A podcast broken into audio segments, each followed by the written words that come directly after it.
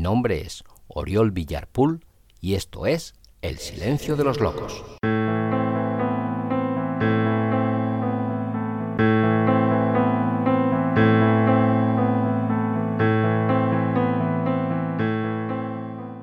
Hola, hola, hola. Sé bienvenida, sé bienvenido a un nuevo episodio de este tu podcast llamado El Silencio de los Locos. Mi nombre es Oriol Villarpool y hoy voy a continuar con la lectura de un nuevo relato. Un relato de Patricia Highsmith. Un relato incluido en su libro, en su pequeño libro, Siete cuentos misóginos un relato llamado La ñoña.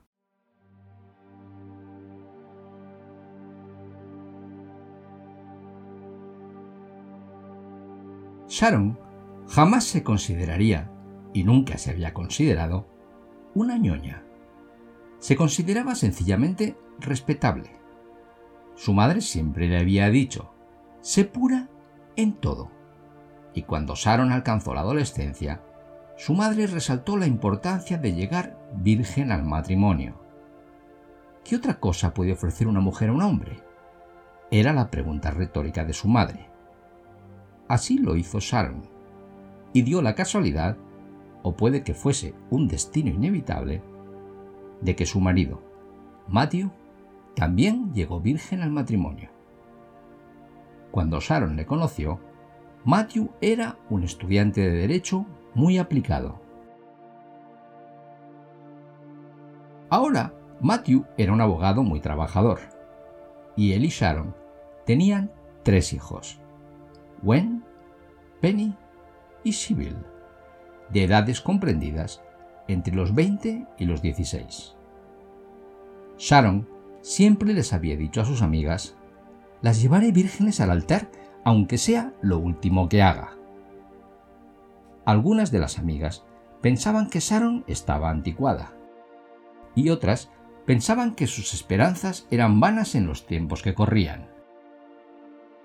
Pero ninguna tuvo el valor de decirle a Sharon que estaba malgastando sus energías, o incluso que quizá estaba condenada a la decepción. Después de todo, la actitud de Matthew y Sharon era asunto suyo. Y la verdad es que sus hijas eran unas jovencitas modélicas. Eran educadas, atractivas y buenas estudiantes. ¿Sabes? Las vírgenes son un rollo, le dijo el novio de Buena Sharon, aunque en tono respetuoso. Toby era un joven brillante y laborioso que estudiaba medicina. Tenía 23 años y asistía a la misma universidad que Gwen, a 70 kilómetros de allí. Había traído dos recortes de revistas femeninas pensando que impresionarían a la madre de Gwen, a quien acertadamente suponía el origen de los escrúpulos de Gwen. También había traído un recorte de periódico sobre el mismo tema escrito por un sociólogo. Los autores de estos argumentos tenían puestos de responsabilidad en los negocios y en las profesiones liberales. No eran simples progres, señaló Toby. Verá, no hay razón para que una chica tenga que llevarse una desagradable sorpresa cuando se casa. Debería aprender algo antes, y el muchacho también. De lo contrario, si ambos son vírgenes, puede resultar una experiencia difícil y embarazosa para los dos. Sharon permaneció en silencio, horrorizada durante más de un minuto. Su primer impulso fue decirle a Toby que se fuera. Puso los recortes a un lado, en una mesita, como si hasta el papel en que estaban impresos fuese asqueroso. Era evidente para Sharon que lo único que Toby quería era eso, pese a que hasta ahora le había hablado de matrimonio a Gwen. Incluso había hablado con Matthew, y aunque no habían anunciado el compromiso en los periódicos, Sharon y su marido lo consideraban oficial. La boda se celebraría el próximo mes de junio, después de que Gwen acabase sus estudios. Sharon consiguió sonreír levemente. Supongo que después de que te hayas aprovechado de mi hija, no te interesará casarte con ella, ¿verdad? Toby se inclinó hacia adelante, deseando ponerse en pie, pero no lo hizo. Estoy seguro de que usted lo cree así, pero está muy equivocada. Si alguien no quiere casarse, puede que sea bueno, pero tiene perfecto derecho a saber con quién se casa. Podría ser que yo no le gustara. Es mejor que lo descubra antes, ¿no? No, pensó Sharon. Cásate y aguántate y saca el mayor partido que puedas. Ese era su credo. Era rebajar sus normas. No encontraba las palabras precisas, aunque estaba segura de tener razón. Creo que quizá Gwen no sea la chica adecuada para ti, dijo finalmente. La cara de Toby se ensombreció de aturdimiento. Muy bien, no discutiré más. Lamento haberlo discutido. Recogió cuidadosamente sus recortes. Gwen se había quedado en el jardín discretamente durante la entrevista. A la hora de la cena, tenía la cara larga. Era verano y las tres hijas estaban en casa. No se mencionó el asunto. Toby no volvió a la casa en las dos semanas que quedaban de vacaciones. Pero Sharon supuso que Gwen seguía viéndole. Cuando llegaron las vacaciones de Navidad y Gwen volvió de la universidad, le comunicó a su madre que había perdido la virginidad con Toby. Gwen estaba radiante, aunque ocultaba su felicidad lo mejor que podía porque no quería mostrarse groseramente rebelde. Sharon se puso pálida y casi se desmaya. Pero nos vamos a casar dentro de unos seis meses, mamá, dijo Gwen. Ahora es más seguro que nunca.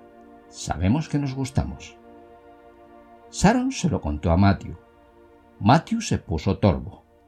No sabía qué decirle a Gwen, y por lo tanto se quedó callado.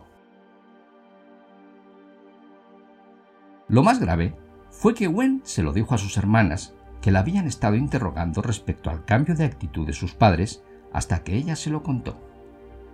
Después de todo, pensó Gwen, una hermana tenía 18 años y la otra 16. Es decir, las dos tenían edad suficiente para estar casadas, si lo hubiesen deseado. Las dos hermanas de Gwen se quedaron fascinadas, pero Gwen se negó a contestar a sus preguntas. Para Penny Sibyl, esto prestaba aún más hechizo a la experiencia de Gwen. Decidieron hacer igual que ella, porque bien sabe Dios que sus respectivos novios las asediaban con la misma petición. Los espantosos golpes cayeron sobre Matthew y Sharon aquellas navidades. Primero Penny y luego la pequeña Sibyl llegaron a casa a las dos de la madrugada en vez de a medianoche, que era la hora del toque de queda. Dos fines de semana sucesivos. Penny se defendió de las preguntas de sus padres, pero Sibyl le soltó a su madre con franqueza que le había dicho que sí, según se expresó a Frank, que tenía 18 años. Vosotras dos, le dijo Sharon a sus hijas Penny y Sibyl, no volváis a traer a Peter ni a Frank a esta casa. ¿Me oís? Entonces Sharon se vino abajo. Eso sucedió la tarde del día en que Sibyl le había dado la noticia. Llamaron al médico. Hubo que darle un sedante. El médico de la familia convenció a Matthew que casi había pegado a Sibyl en su presencia, de que se dejara poner también una inyección sedante. Pero Matthew no se derrumbó como Sharon. Vosotras no saldréis de casa hasta que yo os dé permiso para hacerlo, fulminó Matthew a las chicas antes de subir las escaleras, tambaleándose hacia su dormitorio, que estaba separado del de su mujer. Todas, todas han tirado lo único que podían ofrecerle a marido, le dijo Sharon a Matthew, y luego hizo venir a sus rubias hijas a su dormitorio para decirles lo mismo. Las hijas bajaron la cabeza y parecieron arrepentidas, pero interiormente no lo estaban. Y cuando salieron del dormitorio de su madre, la hermana mediana, Penny, le dijo a la hermana mayor, en presencia de la pequeña Sibyl, ¿No tenemos al mundo entero de nuestra parte? Las tres hermanas estaban felices porque era su primer amor. Sí, dijo Gwen con convicción. Mientras tanto, Sharon, aún en la cama, le murmuraba a Matthew que había entrado a visitarla. Todos nuestros esfuerzos desperdiciados. El gran tour de Europa, las clases particulares de francés, las lecciones de piano, la civilización. Hacía dos años habían llevado a sus hijas a Florencia, París y Venecia. El médico tuvo que intervenir otra vez con sedantes, aunque le aconsejó a Sharon que tratara de andar un poco. Entonces vino el verdadero golpe. Sibyl tuvo el valor de preguntarle a su padre si Frank, su novio, podía venir a vivir a casa. Los padres de Frank estaban de acuerdo si Matthew aceptaba. Matthew no podía creer lo que oía. Y mientras, Frank seguiría yendo al instituto de la ciudad, dijo Sibyl. ¿Y qué demonios pensarían los vecinos? dijo su padre. ¿No se te ha pasado por la cabeza? El novio de Estelle está viviendo en su casa, contestó Sibyl antes de salir corriendo del despacho de su padre. Se refería a los Thompson, que vivían en la misma calle. Pero, ¿de qué valían esos carcas? Eran como para hacer que cualquiera se marchase de casa. Su padre, probablemente, ni siquiera había oído hablar de la píldora. Me dan ganas de tirarles cubos de basura, dijo Sharon desde la cama refiriéndose a los novios de sus hijas. Se acordaba de las veces que había echado cubos de agua a los gatos callejeros que asediaban a su gata mesa, pero no sirvió para protegerla, ya que su hijo bastardo todavía pertenecía a la casa. Matthew estaba intentando todo lo que podía para mantener a la familia unida. Hay algo bueno, decía. Ninguna de nuestras hijas está embarazada. Y Gwen se va a casar. Pensaba en la familia de Estelle Thompson, en la misma calle, que tenían el novio viviendo en casa. No podía contárselo a su mujer, la mataría. Aquello le había hecho una profunda mella al propio Matthew. Pero, ¿no sería mejor ceder un poco que quedar completamente derrotado? No será igual, replicaba Sharon volviendo la cara hacia otro lado, con tristeza. Gwen ya no es pura. Comprendiendo que traer a Frank a su casa haría mucho daño a sus padres, Sibyl se fue a vivir con Frank. Esto destrozó a Matthew. Le temblaban las manos y no fue a su oficina durante un par de días. Le daba vergüenza hasta que le vieran en la calle. ¿Qué estarían pensando los vecinos? En realidad, a los vecinos ya no les escandalizaban estas cosas, y algunos pensaban que contribuían a dar estabilidad a los jóvenes. Penny, la mediana, compartía ahora un pisito con Peter en la ciudad donde estudiaban, y ambos iban mejor en sus estudios. Esto fue en enero y febrero. También en enero, Sharon se enteró de que su pequeña Sibyl se había trasladado a casa de Frank. Se lo dijo la asistenta. Matthew nunca hubiera podido contarle a su mujer semejante cosa. Sharon seguía en la cama. Naturalmente, había echado de menos a Sibyl unos diez días antes, y Matthew le dijo que Sibyl había hecho su maleta y se había ido a casa de la hermana de Sharon en la ciudad, y que continuaba yendo al colegio. Pero la asistenta comentó, con una alegre risa y sin venir a cuento, ya sé que Sibyl se ha marchado a casa de su novio. Ya es una mujercita. La asistenta creía que Sharon estaba enterada. Sharon, drogada por los sedantes, pensó que la asistenta le estaba gastando una broma cruel. No es momento para risas ni cuentos graciosos, Mabel. Pero si es verdad, dijo Mabel. Entonces comprendió que Sharon no sabía nada. ¡Sal de mi casa! Gritó Sharon con toda la energía que le quedaba. Lo siento, señora, dijo Mabel, y salió de la habitación. Sharon se levantó de la cama con dificultad, pretendiendo bajar a hablar con Matthew, que estaba en casa otra vez.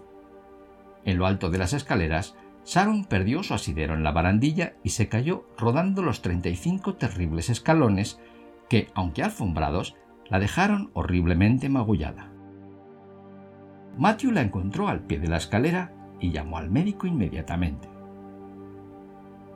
Está representando el derrumbamiento de su hogar dijo el médico, que era un poco psiquiatra, y se creía inteligente. ¿Pero qué gravedad tienen las lesiones? preguntó Matthew. No se había roto nada, pero ahora tuvo que permanecer en la cama. Se fue quedando cada vez más débil. Y lo mismo ocurrió a Matthew, como por contagio. Dejó de trabajar. Afortunadamente podía permitírselo. Él y Sharon envejecieron rápidamente en los meses siguientes. Sus hijas prosperaron. Gwen dio a luz un niño pocos meses después de su matrimonio. Sybil obtuvo una beca por sus buenas notas en química. Penny, soltera, seguía viviendo con Peter y a los dos les iba muy bien. Estaban estudiando sociología y lenguas orientales con la intención de hacer trabajo de campo. Todas tenían un objetivo en la vida. Para Sharon, la vida había perdido su sentido, porque su objetivo principal había fallado. Para ella, sus hijas eran vagabundas, putas enmascaradas y sin embargo, Penny y Sibel, aunque no Gwen, continuaban recibiendo dinero de casa. Matthew estaba atrapado entre la espada y la pared. Veía que a sus hijas les iba bien, pero él era como su mujer. No aprobaba su conducta. Después de todo, él se había mantenido casto hasta el matrimonio. ¿Por qué no podía hacer lo mismo todo el mundo? Especialmente sus hijas.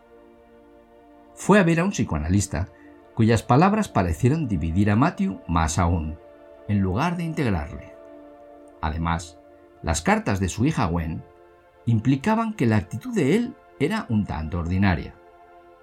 Matthew deseó suicidarse, pero no lo hizo, porque siempre había pensado que el suicidio era una cobardía. Murió mientras dormía a la edad de 70 años. Sharon sobrevivió hasta una edad increíblemente avanzada, 99 años. Hacía mucho tiempo que había prohibido a sus hijas pisar la casa. Tenía ya cuatro bisnietos y nunca había visto ni a los nietos ni a los bisnietos. En su senilidad, Sharon regresó al pasado y sus palabras de maribunda fueron Las llevaré vírgenes al altar. ¡Al altar! Tuvieron que atarla a la cama. Era preferible a que se cayera otra vez por las escaleras.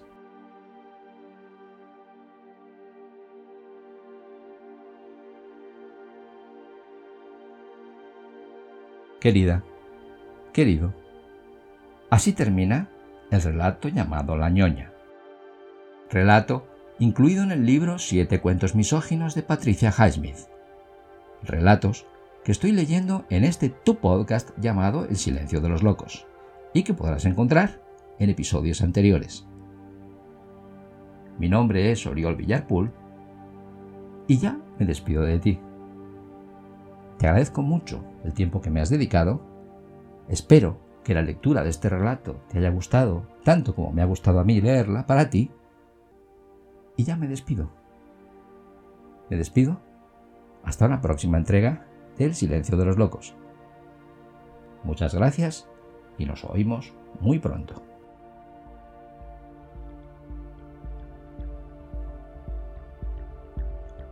Muchas gracias por haber llegado hasta aquí. Recuerda que si te apetece saber más de mí o conocer mejor lo que escribo, puedes y debes visitar mi web www.oriolvillar.es.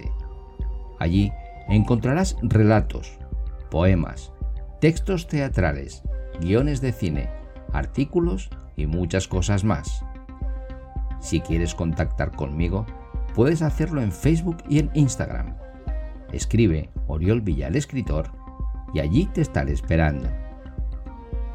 Si te apetece adquirir alguno de mis libros, solo tienes que escribir en Amazon Oriol Villar Pool y los tendrás a un solo clic de ti.